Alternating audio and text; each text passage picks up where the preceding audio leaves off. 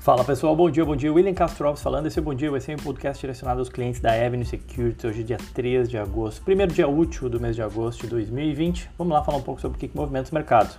Começando por sexta-feira.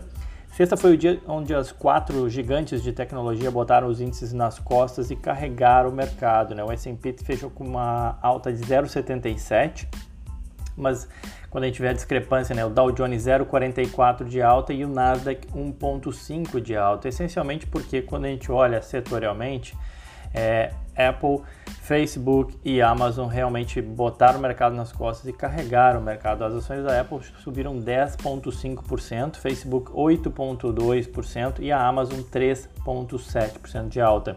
Na verdade foram as três, né? Eu falei 4, 4 foi porque o Google também divulgou resultados, mas as ações do Google caíram na sexta-feira.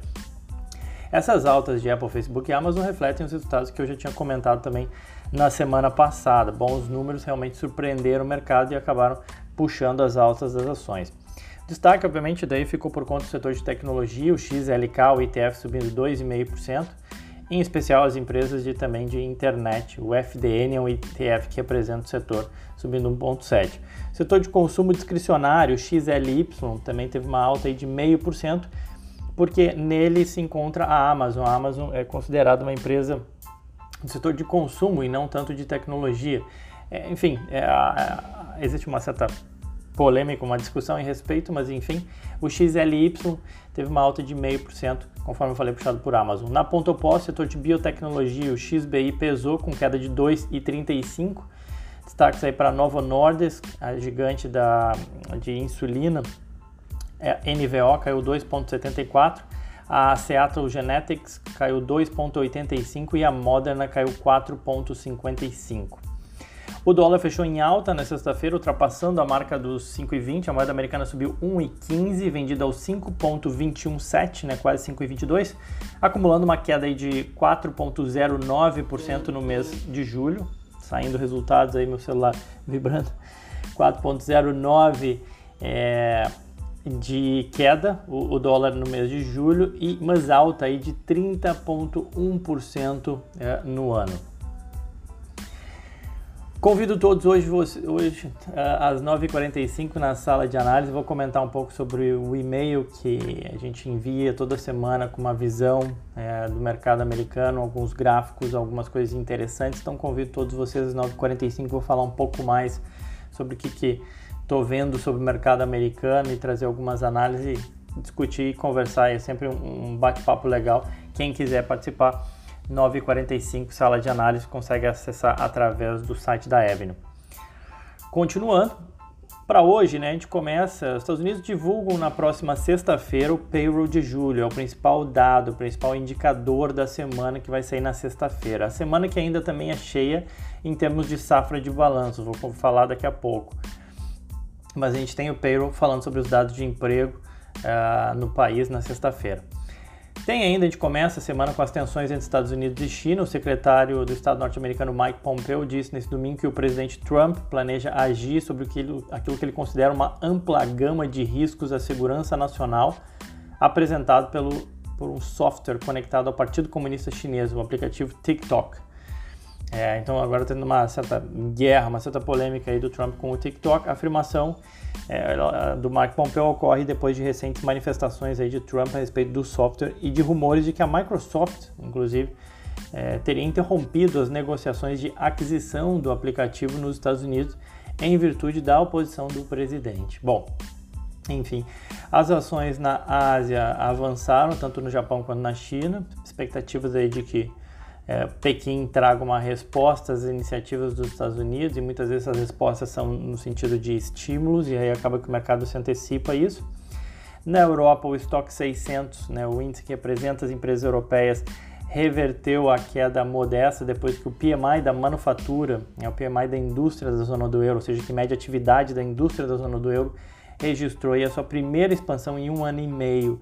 Então esse dado positivo acabou ajudando a trazer um certo bom humor de volta para as ações na Europa e também os futuros americanos que operam com meio por cento de alta o S&P, expectativa com relação ao, ao, pacote de estímulos também, né, que o governo possa dar. A gente começa agosto, os os senadores republicanos já tinham falado que provavelmente só sairia em agosto o pacote. Bom, agora estamos em agosto, seguimos aí à espera do, do pacote e os cheques de ajuda à população que acabam motivando o consumo e sustentando né, é, a economia americana.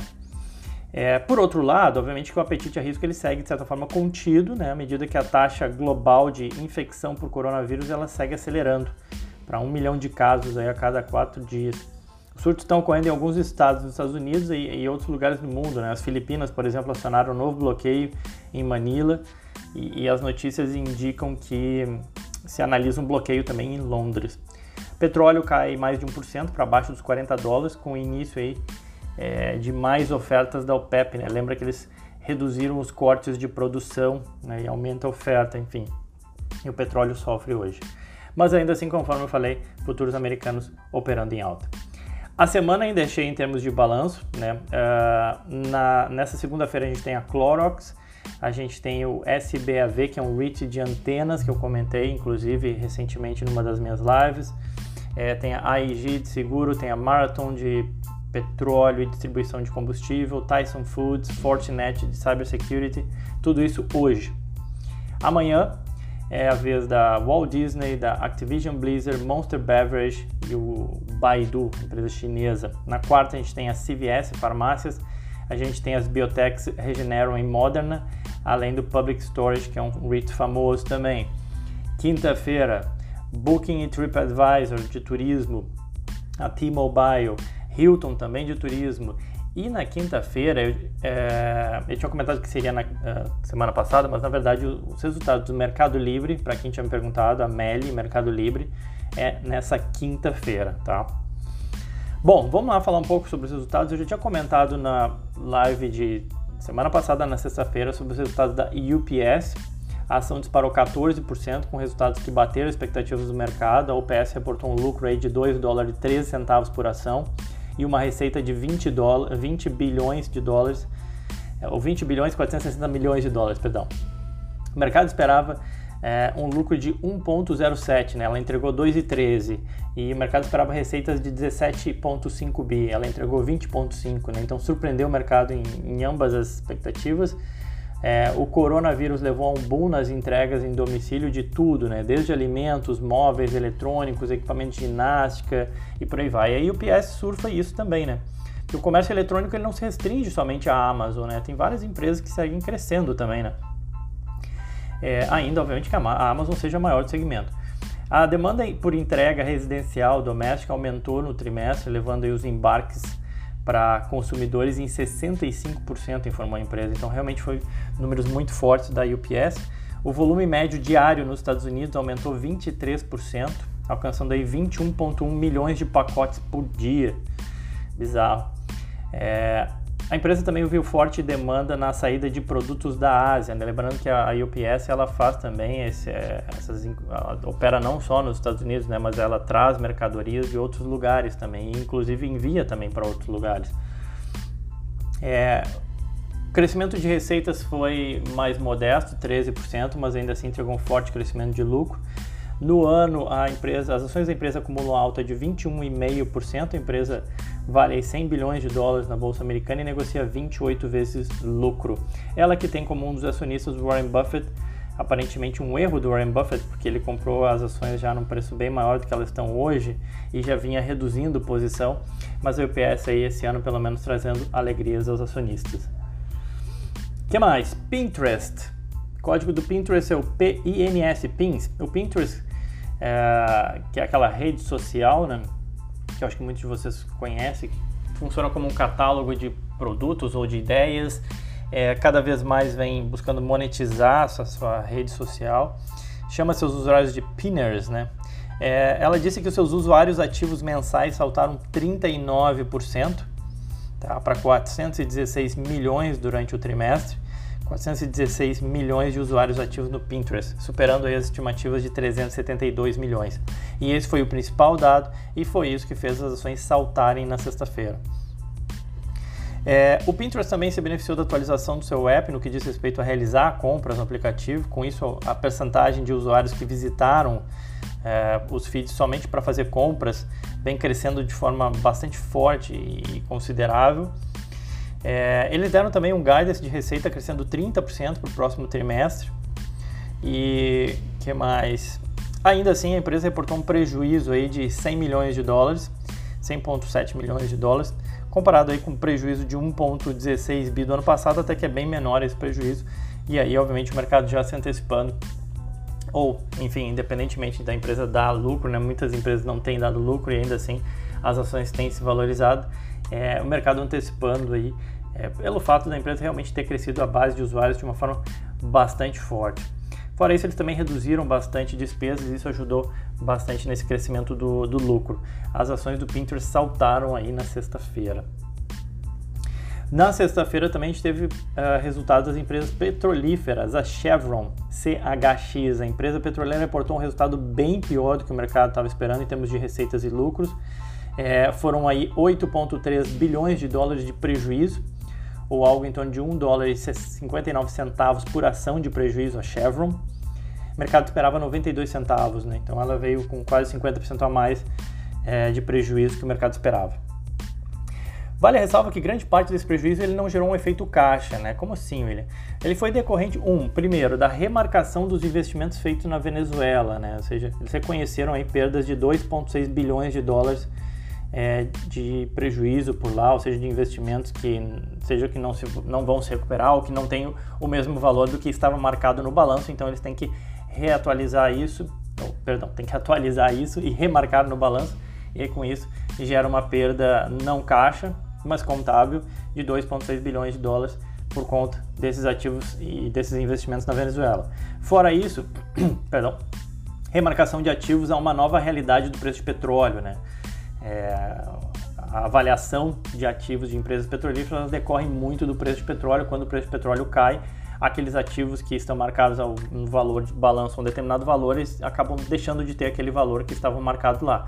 E a empresa tem que reconhecer isso. Eles tiveram uma perda de 1,8 bilhão de dólares com essa nova realidade de preço de petróleo. Uh, fora isso, eles também tiveram ainda 780 milhões de dólares de gastos aí com demissões, o que é supostamente algo one-off, né? ou seja, se adequando a uma nova realidade, diminuindo o tamanho da empresa, então demite agora e não vai ter esse novo custo nos próximos trimestres, mas ainda assim impactou negativamente esse trimestre. Preço do barril reportado pela empresa demonstrou uma queda de 60%, preço médio aí do barril de 19 dólares vendido pela Chevron no segundo trimestre agora de 2020 a empresa diz que, embora a demanda e os preços tenham começado a mostrar sinais de recuperação, eles não voltaram ainda aos níveis pré-pandêmicos. E, dada essa perspectiva incerta, a Chevron disse que os resultados também podem ser deprimidos ainda no próximo trimestre. A empresa agora está focada na redução de custos, que é o que ela consegue controlar. Fora isso, no início de julho, eles anunciaram planos de comprar a produtora independente de petróleo e gás, a Noble Energy também tem ações na bolsa. Incluindo dívida, o valor total do negócio chega a 13 bilhões de dólares. Tá? É uma das maiores uh, operações aí, de fusão e aquisição de petróleo nos últimos anos. A aquisição melhoraria de fato o portfólio da Chevron na bacia do Permian, que é rica em petróleo nos Estados Unidos, e também na, na bacia do Basin no Colorado. A Nova Energy ela também possui ativos em Israel, na África, então isso aumentaria aí a presença internacional da Chevron é, além de, de, ganhos de sinergia estimado em 300 milhões de dólares pela empresa. Estão esperando a resposta dos acionistas da Nobel Energy. As ações caíram 2,7%, as ações da Chevron, na sexta-feira e acumulam queda de 30% no ano. Vamos lá, mais duas rapidinho. A Exxon XOM também é outra empresa de petróleo, reportou prejuízo de 1,1 bilhão de dólar, cerca de 70 centavos por ação. É o segundo trimestre consecutivo de prejuízo. É, o número também ficou acima do que o mercado esperava, tá? É, os números fracos eles se devem ao excesso da oferta de petróleo, um pouco mais do mesmo, né, que afetou a empresa de todas as formas, né? Eles reduziram produção em 7% na parte de petróleo e 12% em gás, mas ainda assim os custos fixos seguem lá e aí obviamente que menos produção, menos venda com custos fixos ali presentes acabam impactando negativamente o resultado da Exxon foco da empresa segue em reduzir os investimentos e preservar e controlar uh, caixa e endividamento. Ao longo do dia, as ações tiveram queda, mas chegaram a subir, subir na sexta-feira, no final, fechando com 0,5% de alta. As ações já acumulam 40% de queda no ano. Para acabar, Caterpillar. A CAT é o código dela, a empresa reportou um lucro de 1 dólar por ação, receitas de 10 bi, números melhores do que esperado, ainda assim mostrando uma contração de 31% nas receitas. A empresa, obviamente, culpou a Covid né, por reduzir a demanda pelas máquinas da empresa e para contrabalancear isso, ele tem cortado custos e tentado melhorar as despesas deles. Uh, que mais? Como perspectivas, nesse trimestre eles já observaram uma melhora de demanda na Ásia, onde os impactos da Covid vieram sendo reduzidos. Ainda assim, as ações na sexta-feira caíram 2,8% e acumulam 11% de queda no ano. A empresa vale 71 bilhões de dólares e negocia 18 vezes os lucros estimados para os próximos 12 meses. Mais uma vez, convido todos às 9h45 para acompanharem aí a sala, a sala virtual, a sala online né? É, no YouTube. Quem quiser acessa pelo site da Avenue. Também quem quiser pode me seguir no Twitter e Instagram, arroba Will Castro Alves. Fico por aqui então, pessoal. Desejo a todos um ótimo dia, uma excelente segunda-feira, bons negócios. Aquele abraço.